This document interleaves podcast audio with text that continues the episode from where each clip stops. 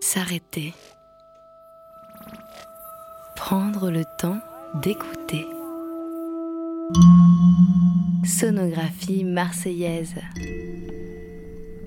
Une constellation de créations sonores à découvrir dans la cité phocéenne. Radio Grenouille. Euphonia. Et Manifesta 13. Bonne, écoute.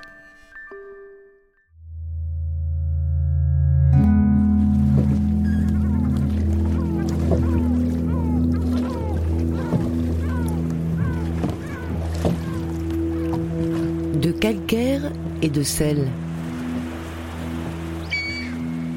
Une série pour découvrir le parc national des Calanques, sa biodiversité et son patrimoine.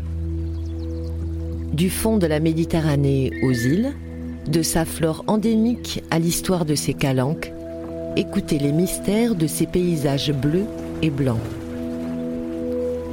Une réalisation de Radio Grenouille, Euphonia.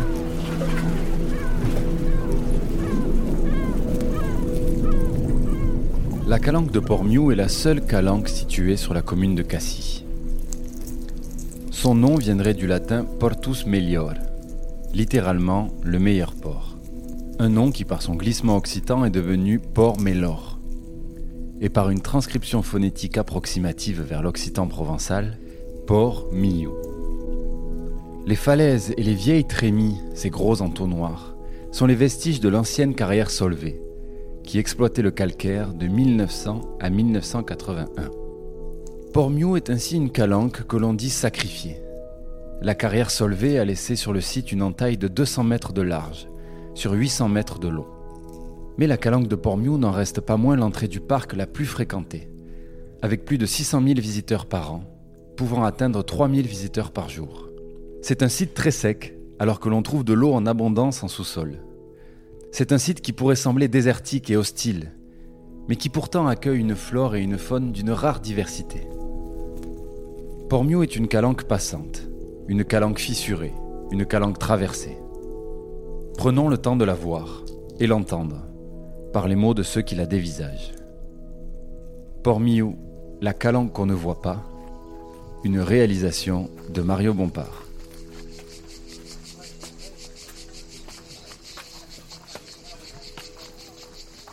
Samir Il y a encore un con qui a laissé de l'huile. Les gens ne comprennent pas que c'est. Tu vois Obligé de faire le ménage. Non, mais les mecs ils laissent leur poubelle, euh, leur huile, c'est interdit quoi. Je fasse pas de l'huile dans les calanques. Alors bonjour, je m'appelle euh, Gilles Panzani, donc je suis le directeur de la zone de mouillage et d'équipement léger de la calanque de Port-Miou à Cassis. Qu'est-ce qu'elle a de spécifique à tes yeux, cette calanque? Cette calanque, ce qu'elle a de, de- de spécifique vraiment, c'est que c'est pour moi c'est une calanque oubliée. C'est une calanque euh, qui est euh, vraiment euh, tombée dans l'anonymat. Port-Miou c'est une calanque oubliée, c'est une calanque euh, qui est pourtant en interface, qui concentre tous les enjeux parce qu'il y a un flot ininterrompu de, de- randonneurs, de plaisanciers qui y passent. Donc c'est une calanque qui est à la fois très fréquentée et à la fois c'est une calanque où par la voie terrestre on s'y arrête pas ou peu. Alors qu'elle a su devenir euh, au fil des années une escale euh, prisée par les, les plaisanciers. Et en revanche, on a des gens, on a va dire une physionomie type de randonneurs qui ne s'y arrêtent pas et qui a pour objectif d'aller à Port-Pain et d'aller en haut. Donc c'est un peu un endroit où on court parce qu'il fait super chaud, il n'y a pas d'ombre et donc on est, on est pressé quand on est à Port-Miou. Et forcément, du coup, on ne prend pas le temps de s'intéresser et, d'ouvrir les yeux et de, voir un peu tout le patrimoine euh, industriel qu'il y a, de, voir un peu la richesse qu'il y a au niveau, euh, au niveau euh, de, la flore. Il y a une faune aussi qui est particulière avec des habitats rupestres. Donc c'est une calanque qui n'est pas, pas connue, qui est oubliée. Quoi. Et je pense qu'elle a été oubliée pendant longtemps, comme on témoigne un peu euh, ben, tous ces murs qui sont un peu, euh, un peu bancals, un peu de partout, de guingois. Quoi. Tu parlais de patrimoine industriel, les cicatrices qu'ont qu'ont- qu'ont laissé les- la, la carrière Solvay. Tu y trouves de la beauté aussi dans cette, dans cette géométrie-là? Alors oui, c'est une beauté, mais c'est une, beauté qui restera fugace hein, à, à l'échelle des temps géologiques. Là aujourd'hui on a une reconquête végétale des, pins d'Alep qui recolonise ben, les, flancs de la falaise. petit à petit, avec l'érosion qui est liée à l'eau de pluie, on a ben, le, faciès avec toutes les traces d'exploitation qui sont en train de disparaître. Hein. On voyait des traces de perforation, des traces de baramine. Et tout ce travail de la pierre là, il est en train d'être lessivés par le temps, quoi, par les ravages du temps, mais qui vont peut-être petit à petit pardon, lisser le, profil de la carrière. En gros, il y a une renaturalisation qui va se faire de fait, qui va prendre euh, longtemps. Mais le front de taille que j'ai connu moi euh, il y a près de 40 ans, hein, euh, à l'époque de l'abandon de la carrière, c'est pas du tout le même qu'aujourd'hui. Donc il y avait un, un front de taille complètement stérile qui était vraiment une cicatrice béante qui n'existe plus aujourd'hui. Aujourd'hui, il y a le couvert végétal qui a repris le dessus, il y a les arbres qui ont fait leur apparition petit à petit. Donc cette falaise, ces traces d'exploitation industrielle, elles sont euh, absorbées par, euh, par la végétation. Quelles pourraient être les, spécificités botaniques de cette calanque? Tu en parlais de cette faune et cette flore euh, particulière ici En fait, du fait de l'exploitation de la roche, on a un type de sol qui est assez rare dans les calanques. Hein. On a du coup du, sable, c'est du sable qui a été obtenu en fait euh, suite au sillage et à l'exploitation de la roche. Donc c'est un sable calcaire très très fin. Et ce sable, a une particularité, c'est que ça, crée des, prairies qui sont inondées euh, euh, l'hiver. Parce que l'hiver, il y a quand même pas mal de pluie. On est à boîte dans les calanques mais il pleut beaucoup plus ici qu'au Cap Croisette. Hein. Il y a presque deux fois plus de pluviométrie à Port-Miou qu'à Cap Croisette.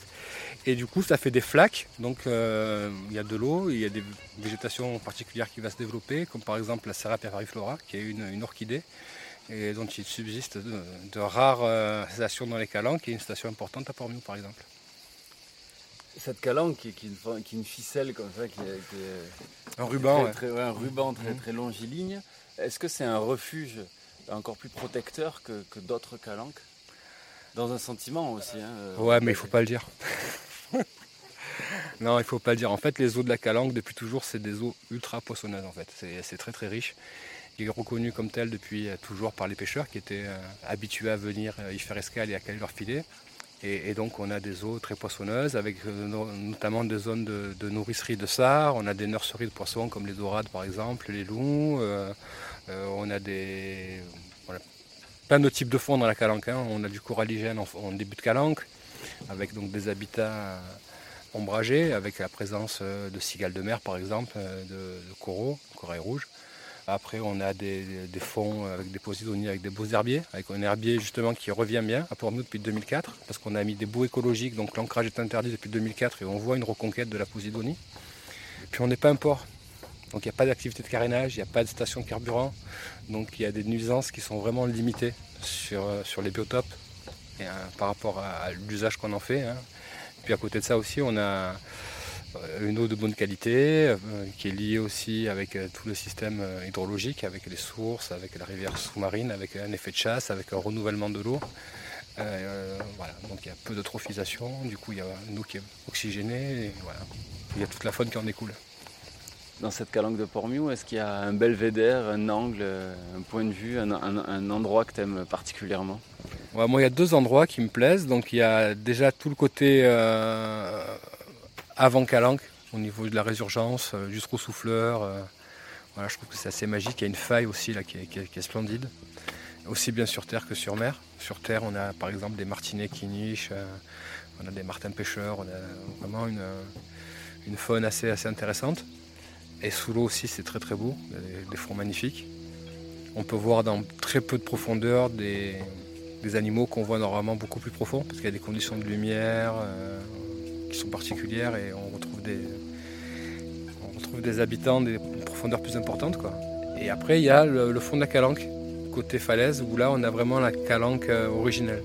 C'est une des rares euh, parties de la calanque où on n'a pas de carrière qui ont une emprise et on a vraiment cette falaise il n'y a pas de front de taille et, ça laisse deviner ce qu'était la calanque il y a 100 ans sans l'exploitation humaine. Donc quand je suis là-bas, j'ai l'impression de remonter le temps et je me dis, purée, ça doit être comme ça partout, ça doit être incroyable.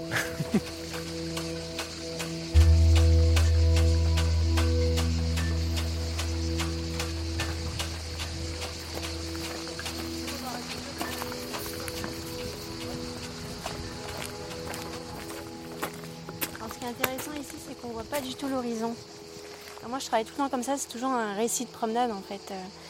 Il y a toujours une histoire et c'est souvent, par exemple, la recherche de la vue, la recherche de l'horizon.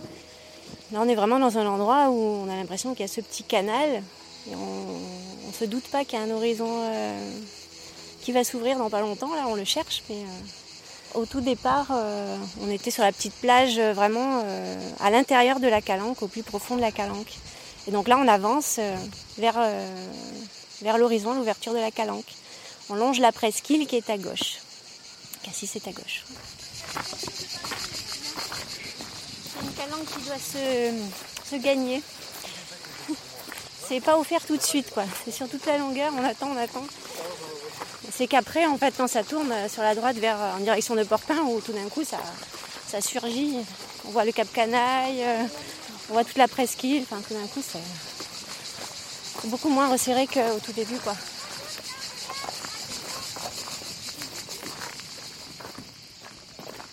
Bonjour, je suis Amandine Maria. Je suis euh, artiste paysagiste euh, depuis 2011, donc je me suis engagée depuis dans une pratique euh, de la cartographie qu'on dit cartographie sensible. Donc je parcours les paysages euh, à pied et euh, en essayant de, de faire un récit cartographique des impressions qu'on peut recueillir pendant ces marches. Et pourquoi tu, marches parce qu'en fait, je suis très intéressée par la cartographie, mais je trouve que le vu de le vu d'oiseau enlève beaucoup donc j'ai l'impression que c'est qu'en étant à pied et, dans le mouvement qu'on peut vraiment percevoir un lieu, en tout cas avoir une, relation un peu plus vraie au paysage que vu de haut. Donc c'est la marche qui m'a apporté un peu une, manière d'entrer dans les paysages, une manière de, récolter des informations euh, à propos de lui. Comment tu pourrais le, qualifier, ce relief karstique de, la calanque de Pormiou, spécifiquement? Bah, Il est très allongé, ça, c'est sûr que c'est vraiment, euh, comme on disait, c'est une calanque qui se mérite. quoi. C'est une calanque qui se longe, qui se, qui s'érode dans la longueur. Et au-delà de la longueur, il y a les différentes hauteurs. Ça fait euh, une sorte de, longue étagère sur plusieurs niveaux. Donc euh, du souterrain jusqu'à un niveau aérien, tu dois avoir 4-5 étages quoi, à cette calanque, mais que d'un côté. C'est ça qui est assez intéressant. Ça fait un belvédère petit à petit où on s'apercevrait tout en haut qu'il y a la Ciotat derrière, dans ce sens-là. Donc voilà, c'est à plusieurs niveaux de fraîcheur et de douleur de la chaleur aussi. Voilà, je trouve ça assez intéressant, euh, une géologie très particulière euh, ici, qui à chaque étage euh, donne son, panorama et son vécu différent, quoi, un récit différent. Peux-tu nous, décrire la carte dans son ensemble avant de rentrer dans, les détails La carte de la calanque de Pormiou.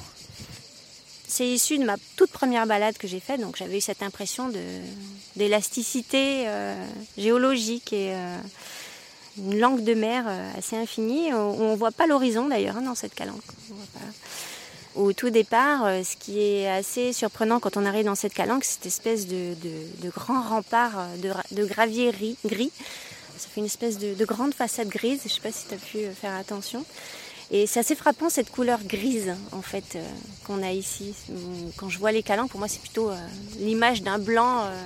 donc là on a vraiment ce rideau gris après, ce qui est assez frappant, c'est euh, donc ce que j'ai écrit dans, la, dans le dessin, juste une ficelle qui s'engouffre. On a cette espèce de, fil bleu qui sort, une espèce de ruban bleu, on ne sait pas où il va terminer. Euh, de l'air, voilà, ça c'est euh, une courte phrase que j'écris souvent sur certaines de mes cartes. Donc c'est souvent une petite phrase que je mets en haut des falaises. Voilà, c'est souvent il y a un très fort rapport entre le ciel et la mer dans tous les dessins que je fais. C'est l'espace intérieur aussi, voilà, on prend l'air, quoi. C'est euh, de l'air, voilà, c'est à plusieurs niveaux. Tu as noté aussi un soleil douloureux. Là, on se rencontre euh, premier jour de l'été, euh, voilà, 33 degrés, la première chaleur écrasante de l'année. Moi, j'y suis venue à d'autres moments de l'année. Hein. C'est toujours un soleil, c'est plus ou moins douloureux, mais il y a toujours une lumière très, très forte, un soleil, soleil douloureux, vraiment. Ici, le trou souffleur. Donc euh, ça, c'est une inscription que j'ai mis à un endroit de la carte euh, où on commence à apercevoir Porpin. Donc on continue toujours notre trajet euh, en direction de Porpin. À un moment donné, ça fait encore une petite presqu'île. Et on a une espèce de, comment dire, une espèce de trou sous la roche, sous laquelle se déclenchent beaucoup de, de sons dus aux vagues. En fait, c'est une espèce de petite grotte. En fait, c'est vrai que c'est assez impressionnant. Une espèce de, comme si quelqu'un nous parlait en dessous. Une espèce de, mystère de la roche, euh, sensation de souffle. Voilà, d'où ce nom, euh, le trou souffleur. Voilà, donc c'est toujours des cartes euh, qui mélangent à la fois la toponymie euh, réelle, les choses qui sont à découvrir ici, les curiosités, les, sensations qu'on a en étant dedans. C'est ce qui mélange un lieu, quoi, en fait, un paysage entre le vécu et le- la réalité du lieu. Et alors tous les encaissements, les renfoncements de- des calanques sont des refuges. Mais en quoi peut-être la calanque de Pormiou serait-elle un, un- un refuge particulièrement protecteur? C'est vrai que je trouve très impressionnant ce, ce début d'eau euh, dans la calanque de Pormiou, cette micro-plage euh, qui est absolument pas... euh, Il n'y a jamais personne. Enfin, en tout cas, moi, à chaque fois que j'y suis venue, je me trompe peut-être, mais il y a une espèce de protection absolue dans cet écrin de, géologie, là. euh, et, de la distance qui sépare, en fait, euh, des, lieux où vont les gens, euh, proches de la mer, qui sont en recherche de la lumière, de l'horizon, de l'ouverture. C'est vrai que... Pormiou, c'est vraiment l'endroit d'une intimité absolue, j'ai l'impression. D'où le mot chambre résonante que j'avais écrit.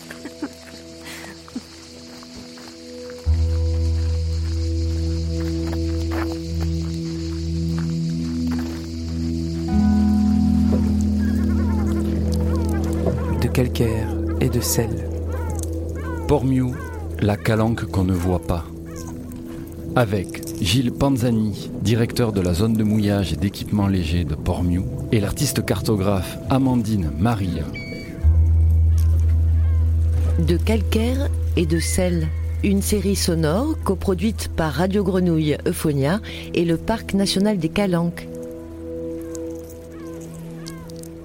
Réalisation Mario Bompard et Jean-Baptiste Imbert.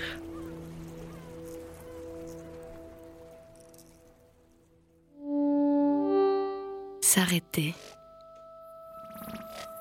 Prendre le temps d'écouter.